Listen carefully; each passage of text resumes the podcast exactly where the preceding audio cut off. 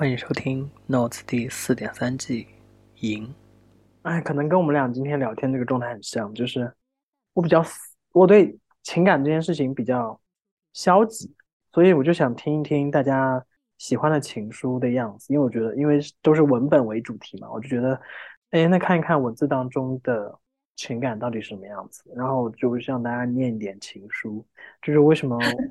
我就问你说，哎，你有没有觉得写的比较好的情书？哦，对你，因为你之前跟我说的时候，就是我第一反应就是啊，情书。我感觉我都没有怎么关心过名人的 感情生活，不需要关心，大家关心只是八卦，没有人在关心他们写了什么。但我其实我是觉得，我理论上应该能猜到你会选这首的，但是你真的说出来那一刹那，我还是有一点点小惊讶。你觉得真的是这首啊？干嘛？你干嘛？没有，就是就是，我还是能猜到，因为这首还蛮经典，这首也是我自己很喜欢的一首情诗嘛。然后，而且终于有人读诗歌了，我还是很开心的。因为其实说真的，就是在在我对这首诗的感情中，我其实不太 觉得它会是一首，就是说情书，爱情的，对对对，它其实并不是很纯爱情。然后，尤其是余秀华。嗯 啊，我只 double check 一下，我感觉我最近人名记得越来越差了。没关系，可以记他，你可以记他的英文名于修华。啊，that make more sense。OK，因为就是我其实第一次读读到这首诗的时候是呃一五年还是一四年，然后当时凤凰卫视有一个节目叫做《春天读诗》。就我其实非常非常非常喜欢他的那一系列节目，他们就是每年春天，然后会挑十个诗人来读诗。呃，第一次的时候，就第第一个春天的时候，他找了那个西川中国当代十大诗人，就是就当代诗人，还有这种 title，就还有这种 title，没错。然后，但是他当时去搞那个春天读诗，理由是因为一四年春天其实发生很多的事情。就是立刻脑补，就一四年春天到底发生了什么？对，因为因为就是我我记忆很深刻，就是我说真，因为那个视频我其实时不时就会拿出来再回味一下。因为一四年就是先是发生了昆明暴恐，就昆明 昆明火车站，然后又发生了就是哦，那年不在国内，我突然想起来一四年的时候，我就说怎么没有印象？嗯，因为因为那个时候还读高中啊。太完了，然后对，然后嗯，并还发生了马航失联啊，马航已经这么久，都快十年了。马航马航已经这么久了，然后然后就是说，我就记得那个节目，它 title 就是在在这个就是说坏消息频发的，就是春天里，希望诗歌能够带给人慰藉。哎。所以我们要来听一下你念这首结尾是提心吊胆的春天的诗歌。是的，其实我虽然能够背出来，但我还是 double check 一下。嗯，我觉得你应该比较熟，毕竟你之前的作品还跟这个也有关系。是的，呃呃，但是但余秀华这一个，他是在那个他呃，他是我第一次听他是在一五年的那个春天读诗，就第二年，然后第二年的时候。就是他邀请的，就是一些，就是嗯，就是说，不是说那么那么重量级，但是非常受欢迎的一些诗人。嗯，好吧，那我还是念一下好了。嗯，我爱你，巴巴的活着，每天打水煮饭，按时吃药。阳光好的时候，就把自己放进去，像放一块陈皮。茶叶轮换着喝，菊花、茉莉、玫瑰、柠檬。这些美好的事物仿佛把我往春天的路上带，作为我一次次按住内心的雪。它们过于洁白，过于接近春天。在干净的院子里读你的诗歌，这人间情事恍惚如突然飞过的麻雀儿，而光阴皎洁，我不适应，肝肠寸断。如果给你一寄一本书，我不会寄给你诗歌，我要寄给你一本关于植物的，关于庄稼的。我要告诉你。稻子和稗子的区别，告诉你一颗稗子提心吊胆的春天。嗯，这就是，嗯，我还是觉得听现代诗就是有一种符合我成长的那个年纪有的那种多情的触感，就会很敏感的捕捉到我内心的一些东西。就是我说真的，就是虽然就是啊，其实我有很多就是还是蛮算还是蛮喜欢诗歌，但是这首诗它带给我感觉是完全不同的。就第一次听它的时候就觉得 很揪心，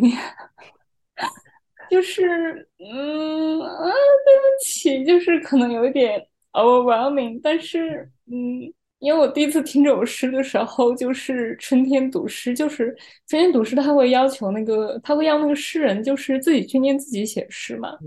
然后就是余秀华，然后靠在北大的，就是北大校园一个石头上，然后去念他的诗，然后他就念的，因为他就是因为他是残疾人嘛，对，然后他就念的磕磕巴巴的，然后他念诗的感觉就是。不是那么的流畅，就你可以想象他是怎么样去念他写的这首诗，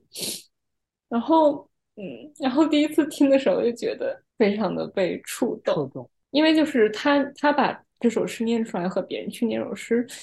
挺不一样的，然后就是，所以，我所以，我我当时我其实从来没有买过诗集，就是单独的那个就是实体书。嗯，但是我把余秀华的两本诗集当时出版的，然后都买了，就是因为我好像看过那个他念诗的视频，但不是你说那个在北大旁边的那个，嗯嗯，然后我听他念诗，包括他诗中当写那个意境啊，包括很多生活化的一些一些生活轨迹的东西，比如他像这首诗里说那个喝茶，然后放陈皮，然后换着喝，就是你会觉得哇，这就是生活，就是突然让我觉得。他很细微的捕捉到了我们都能够感受到的内容，然后当他包包括你描述嘛，当他那个个人的状态去念这首诗的时候，你会觉得更加的真实可信，而且会给你一种慰藉感，就是告诉你说这些东西都是存在的，你不不用担心它是虚假的之类的，或者说就是就是你你你懂我的意思。但我我我想问的是，因为它的标题就是我爱你。所以就是你，你有没有在你的人生历史，呃，没有历史那么长啊，人生至此这个阶段当中，有写过情书或者写过这种表达爱意的内容，但是其实没有具体对象。我觉得在我很中二的时候，应该是有写过的。啊真的有？我哦我觉得有可能是有，但是但是怎么讲呢？就是呃，感觉 高中高中毕业之后，就感觉就文青毕业了，就没有就是太去就对这种就是诗抒情的这种诗啊什么，就已经不是特别在乎了。对，那你在念叨的时候，你会你会觉得它接近你的中二阶段，然后啊反而就觉得它好像没有那么好吗？没有，其实说真的，就是我我当时去读这首诗的时候，我觉得和现在这种心境其实差的蛮大的吧。因为因为你想，那个时候才高中，然后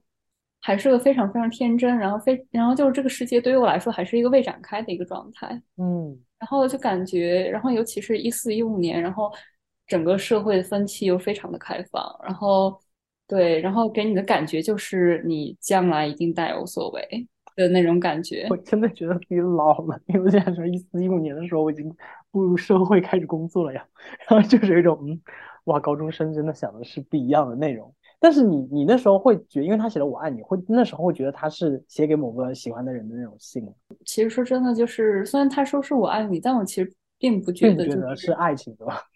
呃，我我不是说他这不是爱情，因为因为说真呃，这确实是一个关于爱情的诗，但是。他他又不仅仅是去讨论他的卑微，就是他不是说啊我很卑微，我爱但我爱你，他不是这样子的感觉，而是他是一种非常非常赤裸裸的，然后他就赤裸裸去表现给你，我是一个败子，我爱你，然后就是我觉得这是会提心吊胆，我会，但是我并不，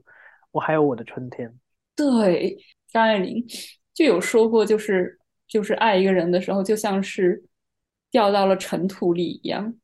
仿佛自己就是一个尘土。但是呢，余秀华的这种，就是他的这一首诗带给你完，就是带给你感觉是完全不一样的。就是它是带有一种刺痛感的，就是他不是说他卑微或怎么样，就是他不是说我觉得啊我爱你，所以我觉得我自己很卑微，不是这样的事情，因为因为他在这个诗歌里面，他用的语气也是这样子。如果要给你一本书，我不会给你一本诗歌，我会给你怎怎样怎怎样。我要告诉你什么什么什么，就是我觉得这种感觉，说真的，就是一种不可言说的感觉，我很难去用语言表达清楚。所以，像去念这样的诗的时候，会影响你的感情观吗？我觉得怎么讲，会让你觉得你在感情中也是不可以卑微，然后要有一些主动的决定权之类的。我觉得我其实一直，如果说我真的就是说 crush on someone 的话，我觉得我还是一个很很容易把自己很卑微。但是我觉得这种感觉，它和这首诗那种感觉还是不一样。就是我那种卑微，是我好喜欢你，我好希望我能为你付出一切，如果有这个资格的话。感觉感觉是你你会写的情书，怎么回事？哦，呃，对。那你有收到过情书吗？嗯，有。呃，有收过来自于男生小男生的情书，但是小男生，哇哦。但是说真的，就是 I don't really get it。然后写啥，我对不起，我真的 literally 一个字也记不起来。那如果有一个就还蛮好，就是你觉得可能人还行的，你认识的一个人，然后他写了一封情书给你，然后里面抄了余秀华这一段，你会加分吗？在你的会，因为我真的很喜欢这首诗。不过 by the way，你知道吗？我之前我真的是在有在微博上看有人吐槽说。说什么啊？喜欢的呃，说什么喜呃喜欢的女生，然后快毕业了，送给我两本书，一个是什么中国植物学，另外一个是什么什么庄稼，然后如何种庄稼，反正这样子书，然后就再也没有一句话了。然后说，然后然后然后就说好奇怪啊，这是为什么？然后下面人都在讽刺他说 山猪没文化的，你这个没文化的，没有读过，这个没文化的亏。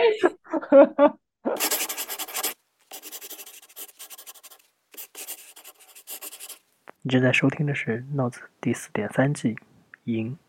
本节目可以在网易云音乐、苹果播客、荔枝 FM、小宇宙订阅收听。但但我说真的，我会我说真的，我之前有想过，我可能会以这样的方式告白。我觉得对于我来说非常浪漫。就是如果说有个人，就是呃，当然是前提单身哈，就是他送给我两本书，一本植物学，一本是庄稼学的话。我会立刻明白他想说什么。我觉得你应该是更想，按照我刚才就是听你说的内容，我觉得你应该是更想自己送出去吧，然后对方能够理解。嗯，因为这样主动权就在自己身上，就是我 会，而不是我不会。对，但其实就是因为这两就就是感觉近些年来，我对这首诗的感觉又会，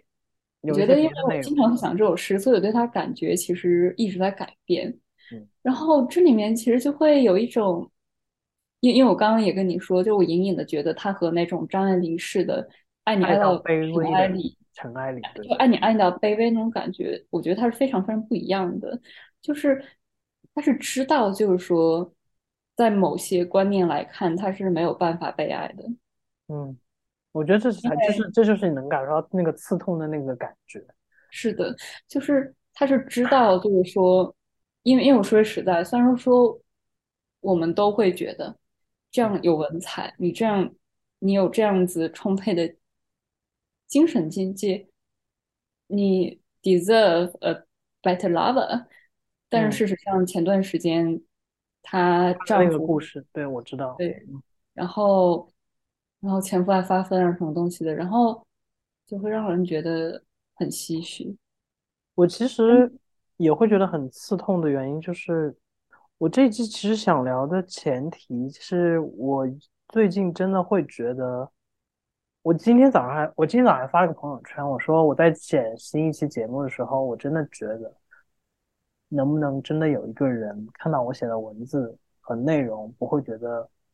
他矫情，不会觉得过时和没有必要，是因为我。觉得我对情感失望和消极，是建立在我认为我也不值得，不是不值得，就是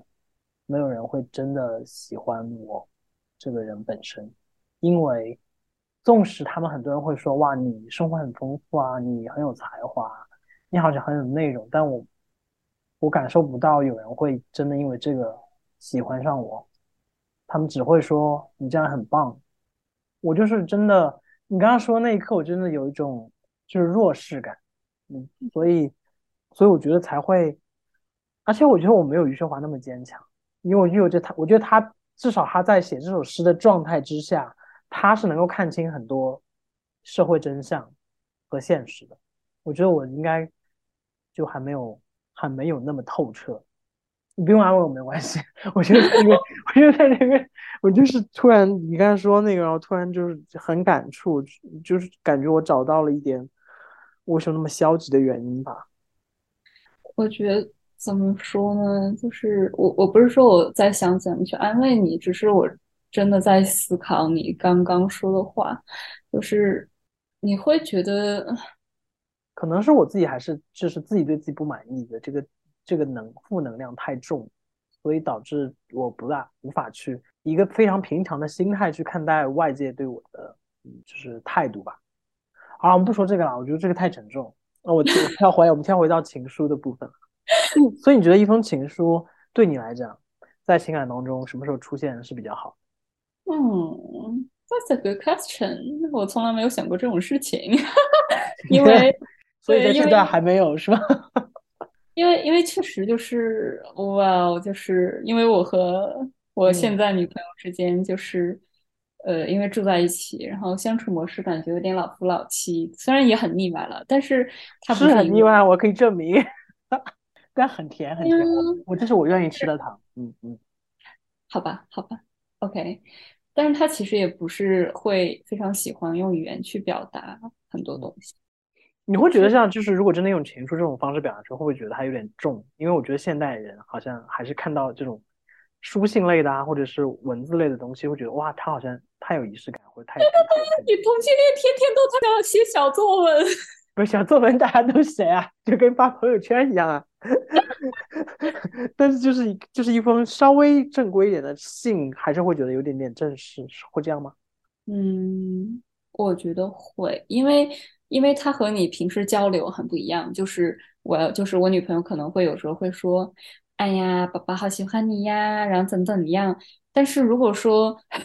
你要他去整理一下他想说的话，然后再把它写下来，啊，真的要这样做吗？就是那种。对对，然后然后呢，再写在，再把它转转写到一张好看的信上，折起来放在信封里，然后递给你。然后这个事情，我觉得本身是一个很有就是仪式感，神圣感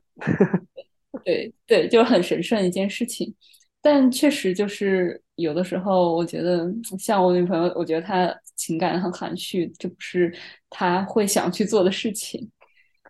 但是，但但我确实会觉得，就是这种事情现在来看，还真的还蛮稀缺的。小明明小作文满天飞，但是情书却没有见过几封了的感觉。嗯嗯，是的，我其实曾几何时都觉得我我可能会找一个对象是那种，就会过我我不知道，我觉得可能还是我受初恋的影响有点大，就是因为我觉得我内心还是对于一大一些比较传统的模式还是蛮想保留的，但是我知道我的初恋的对象他很喜欢这个东西，但是我跟他在。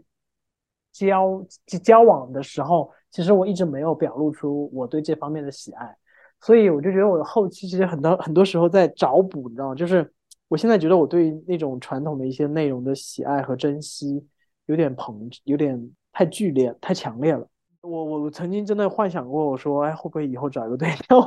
我们隔三差五要写一下书信之类？后来觉得哇，好矫情啊。我不觉得，因为我觉得书信和这种即时通信很不一样的一点是，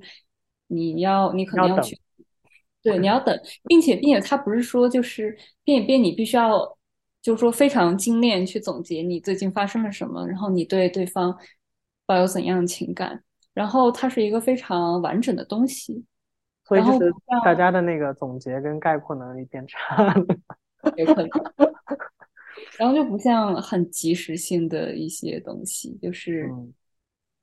非常容易的可以说我喜欢你，我爱你，我想你这些东西。但是如果你把它放分，就是一封信里的时候，你要怎么样去装饰？你可能你可能整封信想说就是这三个词儿，但你要怎么样去装饰它？然后又是非常不一样的事情。我不知道，觉得每个时代可能都有每个时代情书吧。你看这个时代，有可能一个人情书就是他的朋友圈，甚至是他的网易云歌单。所以这是必须要仅你可见嘛，不然就大家都能看到公开处刑的一封情书。我我之前很喜欢干的一个事情，就是我喜欢上某个人，然后我就把所有想给他听的歌放在一个歌单里。你就给他，然后然后那个歌单就是他的名字。然后然后然后不喜欢他知道这个事儿吗？啊？所以真的有这个人，然后他知道这个事儿吗？呃，我真的做过这个事儿，但我没有让任何人知道过，因为我就是不喜欢之后我就给删球子了。但你这个行为好好浪漫，我都没有想过可以做这种事情。我就有遇到过一个人，就是还蛮浪漫的，就是好像网易云他有推一个功能叫一起听歌。嗯嗯嗯。对，然后他就会邀请我一起听歌，然后那那几个晚上我们就进，就是因为我们也不在一起嘛，所以就那几个晚上都是一起听歌入睡。然后我觉得，哎，这个事情还蛮浪漫的。所以你刚才说到歌单，我说，嗯，因为我我有听过很多人，他们我有个朋友，他的对象是网易云，然后找那种共享歌单，然后后来是发现歌单很类似，然后在一起，然后我就说这都可以啊，我真的是，我觉得我是二级选手。感感觉都市传说成真了。对啊，对啊，就我觉得浪漫事情还是还是挺多在发生，只是我期待春天嘛。但我其实没有给现在的女朋友就是去建这个歌单了，因为每次暗恋别人建歌单，然后到最后都无疾而终。然后你觉得他有点点，有点点被有一点点，对，有一点点不吉祥、不吉利，所以说我后来就不干这个事情了。但后来。对，但但后来就是每次我女朋友就是她开车，就是一起开车出去玩的时候，然后她都会要求我放我的歌单。你下次可以在她某个什么生日或什么时候给她建个歌单，然后然后她下次出去玩的时候，然后她说：“宝贝，放下歌单。”然后说：“Hey Siri，请播放歌单谁谁谁。”然后 哇哦，surprise，好主意，嗯，哇哦，OK，save it for future。节目最后是要你挑一句这首。这封情书里面，你觉得最喜欢的一句话，会不会如我 预料的，就是那一句 啊？你要这样说的话，其实可能，OK，呃，你可能会知道那一句，但是就是就是就是我最开始我对这个诗歌这里面我最喜欢一句话，其实是“而光阴皎洁，我不适应肝肠寸断”。非常感谢你选这这句，因为我刚刚觉得我自己跟他。对于情感或者对于一些事情的一些看法有共通的感觉的时候，我就很很珍惜这句话，是因为我觉得我最近一直在用这句话劝自己，就是不适合让我自己也处于这样的状态之下。